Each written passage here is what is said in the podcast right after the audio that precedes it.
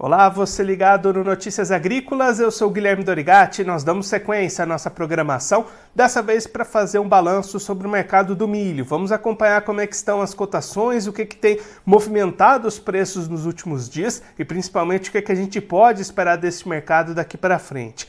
Quem vai conversar com a gente sobre esse assunto, ajudar a gente a entender um pouco melhor todo esse cenário do mercado, é o Pedro Ski, que é analista de grãos e oleaginosas da Redpoint Global Markets, já está aqui conosco por vídeo. Então seja muito bem-vindo, Pedro. É sempre um prazer tê-lo aqui no Notícias Agrícolas. Obrigado, Guilherme. Boa tarde a todos. Obrigado por me receberem aqui também. Pedro, a gente vai chegando ao final de um mês de fevereiro com os preços do milho caindo bastante aqui no Brasil, né? especialmente nas duas últimas semanas. O que que trouxe tanta pressão para essas cotações? Olha, Guilherme, eu acho que é, o milho ele já não é de hoje que ele vem numa tendência de baixa, né? Globalmente a gente tem, teve uma safra muito grande nos Estados Unidos que põe muita pressão no, nos preços. A gente veio de uma safra enorme aqui no Brasil, então deixa é, o balanço relativamente confortável.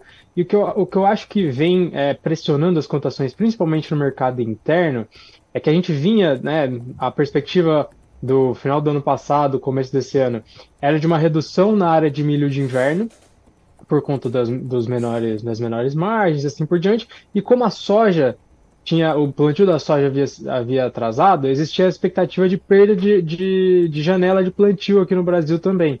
É, e essas do, esses dois fatores acho que vêm é, o, o, o, vem se provando errados, né? Então, a soja, por diversas razões, e é, até se comenta que o verão, apesar de quente e seco ter prejudicado a, a produtividade, é, acelerou o desenvolvimento da soja e por isso ela foi colhida, é, ela está sendo colhida é, mais rápido do que ela foi plantada, então a gente não está vendo tanto esse efeito é, do atraso no plantio da soja atrasar o, o, o plantio do milho. O milho está sendo, tá sendo plantado dentro da janela, está até acima dos anos anteriores.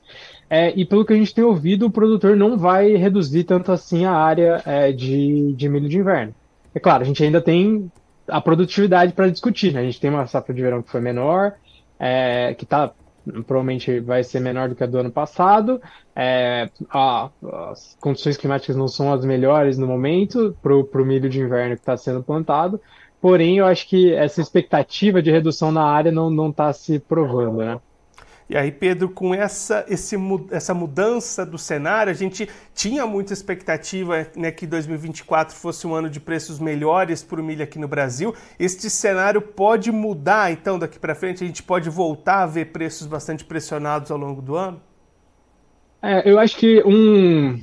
Puxa, é, preço é sempre um negócio muito difícil. Minha, minha visão, assim, primeiro tomando, levando em conta o cenário global. É, os Estados Unidos vêm de uma safra muito confortável de milho provavelmente meio desse ano aí, planta um pouco menos, menos milho do que plantou no ano passado, mas vai passar com um estoque muito confortável, provável que tenha outra safra bastante confortável. É, a Argentina, que nos últimos dois anos a gente viu praticamente aí fora do, do mercado, produzindo muito pouco por várias quebras em sequência, esse ano é, agora, esses últimos meses foram um pouquinho piores em termos de clima, a, a safra lá está sendo definida, mas assim, é inegável que, independente se há, uh, podem haver perdas na, na, expectativa de produção deles lá, porém é, é inegável que eles vão ter uma safra muito melhor de milho, de soja, do que eles tiveram em anos anteriores. Então isso também adiciona é, peso para os preços da, da, nossa, da nossa região aqui também. É, o que vai determinar mesmo é, é provável que a gente tenha uma safra, é, grande chance de que a gente tenha uma safra menor do que, do que no, no, no, ano passado, isso é com certeza. A gente vai passar com um estoque mais confortável. É, tudo vai depender dessa produtividade agora na, no milho de inverno.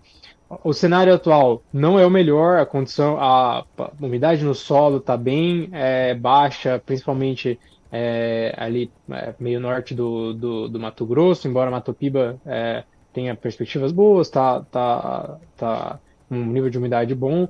Então, assim, não é uma, um cenário que é generalizado de, é, de condições ruins, é, é, tem, mas tem regiões que importantes para a produção que estão sofrendo ainda. a gente então, tudo vai depender dessa produtividade do, do, do, milho de inverno, que vai determinar o patamar de preço que a gente vai ver para o resto do ano. é, se a gente não tiver algo, é, uma quebra muito grande, algo muito além do que hoje é esperado, eu imagino que o preço pode até, é, pode até é, é, subir um pouco a depender do que acontecer nesses próximos meses de desenvolvimento da safra, mas eu acho difícil a gente ter uma safra de preços altos, principalmente porque o cenário internacional não ajuda, é, e se a produção brasileira se mantiver aí é, próximo dos 120, eu imagino que com, com o estoque de passagem também seja uma safra não tão não é, uma, uma safra não de excesso como no ano passado, mas uma safra ainda relativamente confortável. E aí, Pedro, nesse cenário, né, a gente tem já alguns produtores falando de temores de preços mínimos, algumas regiões já descontando ali fretes, descontos, já trabalhando próximos desses patamares, que está ali em torno dos 39 pela Conab. Como é que você vê esse cenário? A gente tem risco de chegar nesses patamares, de repente precisar haver alguma intervenção nesse cenário? Como é que você acompanha isso? Puxa, assim, com a safra ainda, né, sendo plantado agora, risco sempre tem. É, principalmente porque esse ano o que a gente tem visto é um, um real mais forte em relação ao dólar. Então a, a cotação internacional é, também não, não ajuda. Assim, tipo, e aí eu já estou fugindo um pouco da minha área de conhecimento, falar de macro, tem, tem outros analistas aqui na empresa que são muito mais qualificados para falar disso do que eu. Mas se o real volta a se enfraquecer, aí isso, é, isso ajuda o produtor, é, independente do, do, do do balanço, né, do, da questão dos fundamentos internos que a gente tem aqui. Diferente do, dos anos anteriores, a gente está com um real, embora ainda fraco em termos históricos, é mais forte do que, do que em anos anteriores, ali abaixo dos 5. Então isso também é, deixa o preço em reais um pouco mais pressionado contra o preço internacional, que já está muito pressionado por conta dos Estados Unidos. Então, assim, com a safra ainda sendo plantada, risco tem. É, se a gente tiver uma boa produção e assim por diante, é, o, o, preço do milho vai se manter é, pressionado. É caso de preço mínimo?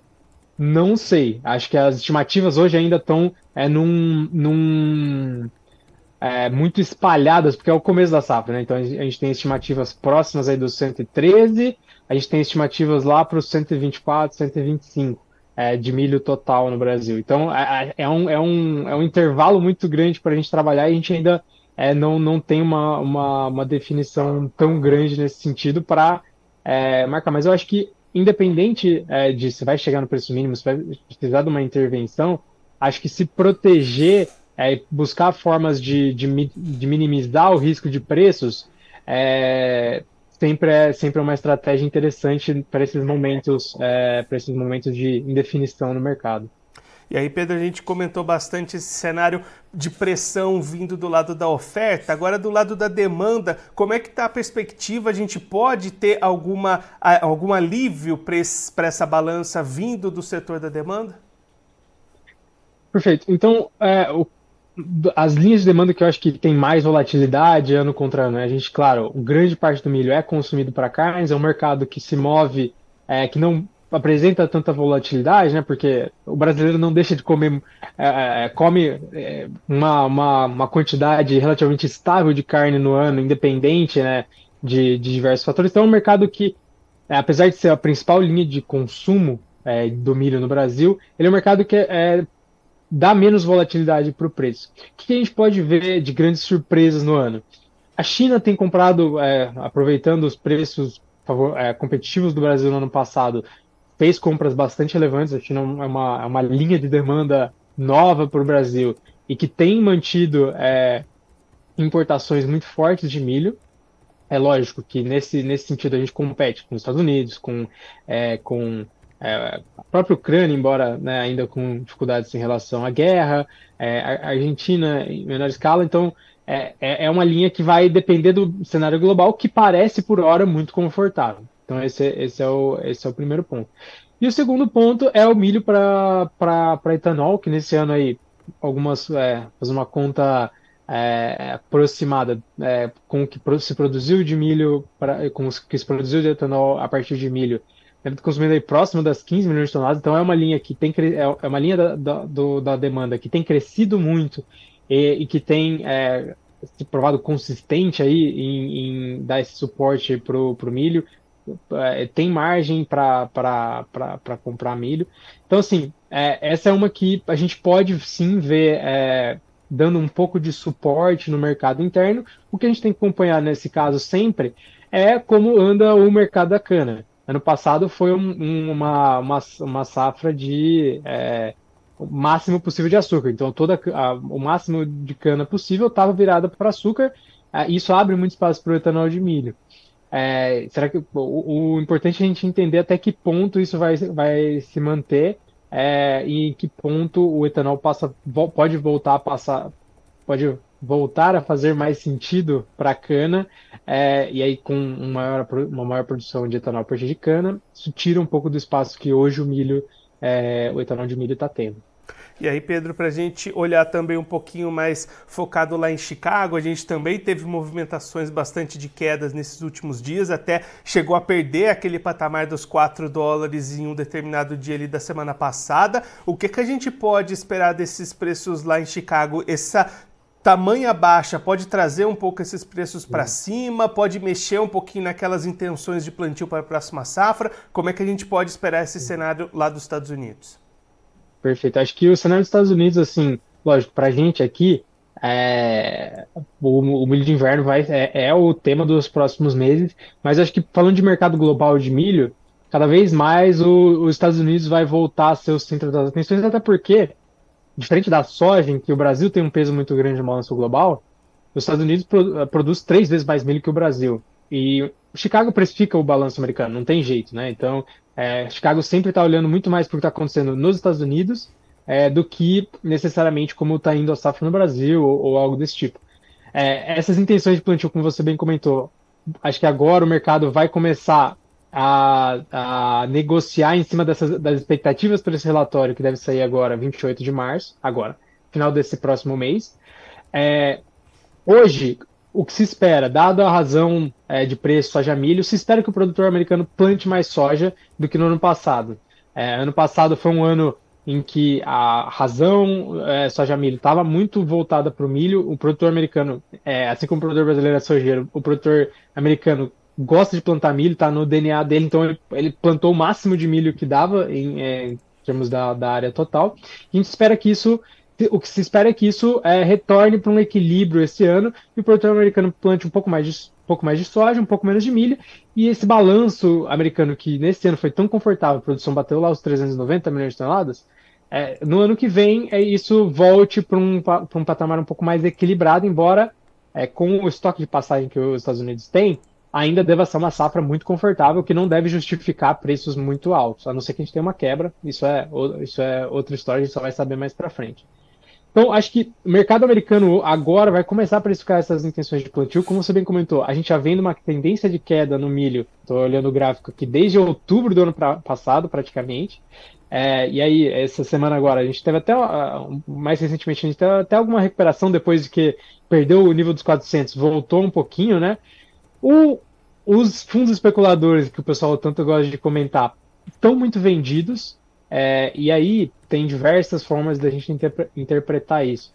Se os especuladores estão muito vendidos, é, é, a gente entende que esses caras, esses fundos estão gerenciando uma cesta de commodities, eles não querem ficar nem muito expostos a uma, uma commodity só, eles querem ficar expostos a uma cesta, então isso pode impedir eles de continuarem colocando novas vendas no mercado, aumentando muito mais a aposta vendida é, no mercado, isso pode é, limitar um pouco eles, e também, caso venha aparecer algum fundamento de alta, é, eles ficam mais sensíveis porque eles têm que entrar comprando no mercado para é, né, minimizar um pouco, um pouco essa perda. Qual é esse fundamento autista que pode aparecer?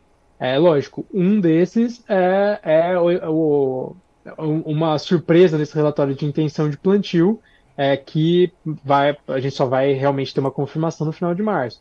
Outra, que é uma conversa que está rolando, mas eu entendo que é um pouco mais médio e longo prazo, é, a aprovação de, de, de, de, processos que transformem o etanol de milho nos Estados Unidos é, em SAF, que é um combustível avançado que criaria, criaria mais demanda por etanol e, por consequência, mais demanda para milho. É, então, são essas algumas possibilidades que a gente pode ver. É, eu entendo que hoje, até a gente ter uma, uma, o relatório de intenções de plantio e aí começar efetivamente o plantio da safra americana, é um período um pouco de marasmo no, no mercado americano, porque eles já plantaram, já colheram, Agora é acompanhar as exportações, que estão é, vindo até um pouco mais fortes, é, porém não o suficiente para compensar a grande produção que eles tiveram. É, e a, o mandato de etanol já está dado, então não vai mudar. Então é um período que até o começo da próxima safra americana, entendo que é um pouco de marasmo. Podem surgir novidades, como sempre, o mercado está sempre, tá sempre olhando algo novo, mas eu acredito que esses pontos chaves aí, começo da safra americana, é, mais para frente, no curto prazo, relatório de intenção de plantio são é, os fatores que podem mexer é, patamar de preço no mercado.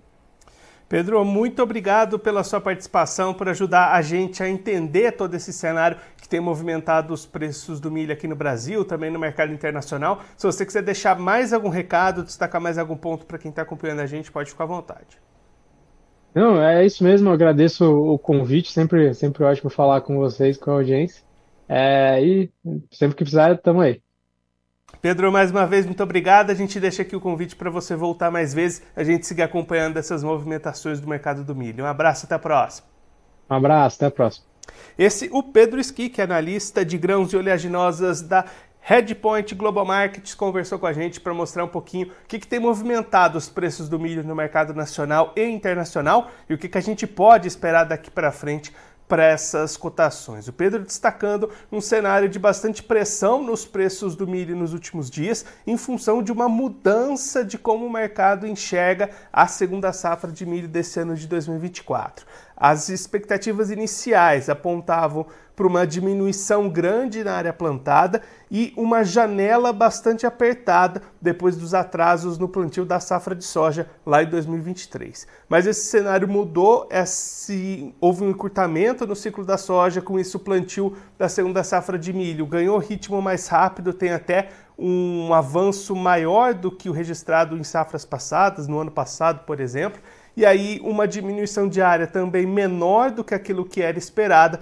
Com isso, a pressão dos preços chegou no mercado brasileiro e essas cotações na Bolsa Brasileira B3 estão caindo mais de 10% ao longo do mês de fevereiro, especialmente nessa segunda quinzena do mês, justamente quando esses avanços de plantio chegaram com mais força nas contabilizações do mercado. E aí daqui para frente, o Pedro acredita que o que vai mandar nessas cotações do milho no Brasil é justamente o desenvolvimento da segunda safra de milho, o tamanho da produtividade e a produção final que a gente vai ter no país. O cenário segue sendo de pressão, inclusive vinda de fora do Brasil, com uma grande safra dos Estados Unidos, perspectivas apontando intenções de plantio para a próxima safra, a Argentina se recuperando das perdas da última temporada, e aí tudo isso pressionando o mercado, mas o Pedro destacando que dificuldades climáticas ao longo dessa segunda safra aqui no Brasil, perdas de produtividade, a gente já tem algumas regiões com problemas, outras regiões com previsões ruins de clima para o desenvolvimento dessa safra, tudo isso é o que vai mexer nos preços daqui para frente e determinar altas ou baixas para esse mercado. Então vale ficar acompanhando o clima para o desenvolvimento da segunda safra ao longo de toda esta temporada. Agora, antes da gente encerrar, vamos verificar como é que estão as cotações nas bolsas neste momento. Começando pelo milho lá em Chicago, a CBOT, você vai ver aí na tela as movimentações do milho internacional poucas movimentações campo misto lá em Chicago neste momento, nesta quinta-feira. Contrato março 24 vale 4 dólares e 15 centos o bushel, alta de 2,25 pontos. O maio 24 vale 4 dólares e 28 centos o bushel, perda de 0,25 pontos. O julho 24 também cai 0,25 pontos e vale 4 dólares e 40 centos o bushel. E o setembro 24 vale 4 dólares e 48 centos o bushel, queda de 1,25 pontos. Agora a Bolsa Brasileira AB3, que neste último dia de fevereiro tem movimentações levemente positivas, mas que não apagam o resultado negativo no acumulado do mês de fevereiro. Contrato março 24 sobe 0,32% e vale R$ 60,39 a saca. O maio 24, R$ 56,86 a saca, elevação de 0,05%. Julho 24 vale R$ 57,54 a saca, elevação de 0,42%, e o setembro 24 vale R$ 59,10 a saca, alta de 0,53%. Agora eu vou ficando por aqui, mas a nossa programação volta daqui a pouquinho. Notícias agrícolas, informação agro relevante e conectada.